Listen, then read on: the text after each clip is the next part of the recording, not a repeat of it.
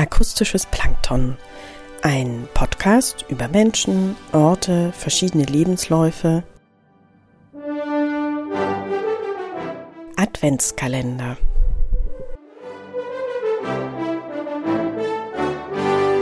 Vierundzwanzig neue und alte Briefe aus den vergangenen Jahren, fiktiv, biografisch, an 24 Schriftstellerinnen, geschrieben und gelesen von Theresa Art. Im heutigen Brief am 8. Dezember an die amerikanische Autorin Ursula Krober Le Guin steht eine Autorin im Mittelpunkt, deren schriftstellerisches Werk unter anderem mit Jane Austen, Bertolt Brecht und Franz Kafka verglichen wurde.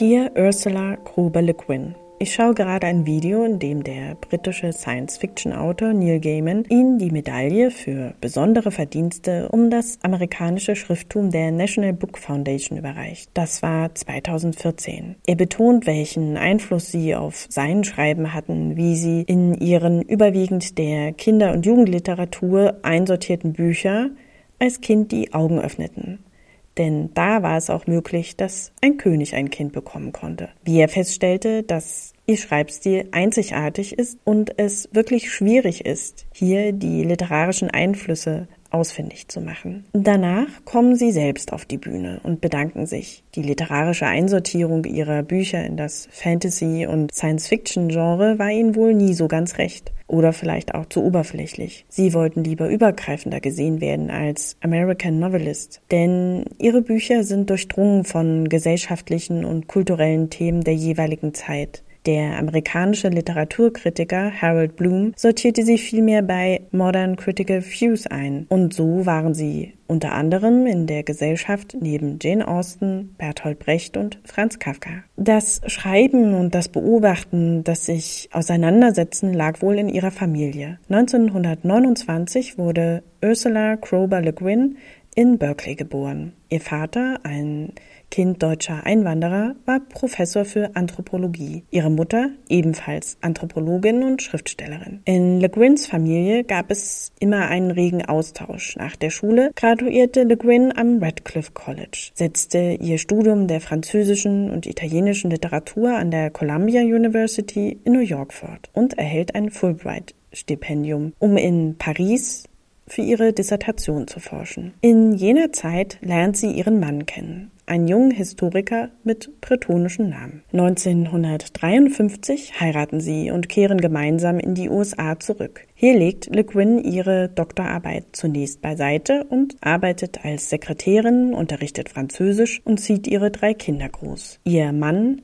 erhält alsbald eine Professur und, und 1959 ziehen sie nach Portland, Oregon. Le Guin beginnt mit dem Schreiben. Sie engagiert sich politisch und ihre Romane beschreiben auf eine neuartige Weise gesellschaftliche Probleme wie Rassismus, Sexismus oder auch Militarismus. In ihrer Reihe Der Magier der Erdsee, A Wizard of Earthsea, erscheint 1968 und ist zwar für Kinder doch auch Erwachsene werden später zu begeisterten Lesern ihrer Geschichten. Hier erzählt sie die Geschichte des jungen Magiers Jet, der in ferner Zeit auf einem Archipel im, im Irgendwo lebt. Er geht auf eine Zauberschule, wo er lernt, seine Zauberkräfte zu entwickeln. Der Magier muss viele Abenteuer bestehen und wird zum Schluss von einem Drachen gerettet. Ihr Hainisch-Zyklus zeigt eine ins Weltall expandierte Menschheit auf verschiedenen Stufen der Entwicklung. Doch es ist nicht ganz leicht, das literarische Schaffen Le Guins eben nur einem Genre oder nur einer Altersklasse einzusortieren. Ihr literarisches Werk war so vielfältig und gleichzeitig auf so einem hohen Niveau, dass es schwer zu glauben ist, wie viele Bücher sie veröffentlicht hat. Sie schrieb 23 Romane, 12 Bände mit Kurzgeschichten und Novellen, 11 Gedichtbände, 13 Kinderbücher, acht Essaysammlungen und vier Übersetzungsbände. Der Magier von Erdsee wurde millionenfach verkauft und ihre Bücher in 42 Sprachen übersetzt. Sie war Mitglied der American Academy of Arts and Letters und gewann mehrmals die wichtigsten internationalen Fantasy- und Science-Fiction-Preise. Nach der kurzen Ansprache des Schriftstellers Neil Gaiman im Jahr 2014 für den National Book Award betreten also sie die Bühne. Lächelnd stellen sie das Mikrofon auf ihre Größe ein und meinen, dass anscheinend alle Redner vor ihnen größer gewesen sind als sie. Doch was nun folgt, ist keine Dankesrede im eigentlichen Sinne, sondern vielmehr ein Appell an ihre Schriftsteller, Kollegen, Kolleginnen. Sie, die schon als Nobelpreiskandidatin gehandelt wurde, fordert auf, dass sich mehr dafür eingesetzt wird, dass es um die Literatur gehen solle und weniger um Verkaufszahlen. Le Guin fordert auf, in unserer kapitalistischen Gesellschaft sich als Mensch zu widersetzen, denn für sie beginnt Widerstand und Veränderung oft in der Kunst in der Kunst des Wortes. Es geht Le Guin nicht um Profit, sondern um Freiheit. In einem anderen Interview antwortet sie auf die Frage hin, ob sie denn schon immer Schriftstellerin werden wollte. Nein, ich wollte nie eine Schriftstellerin werden.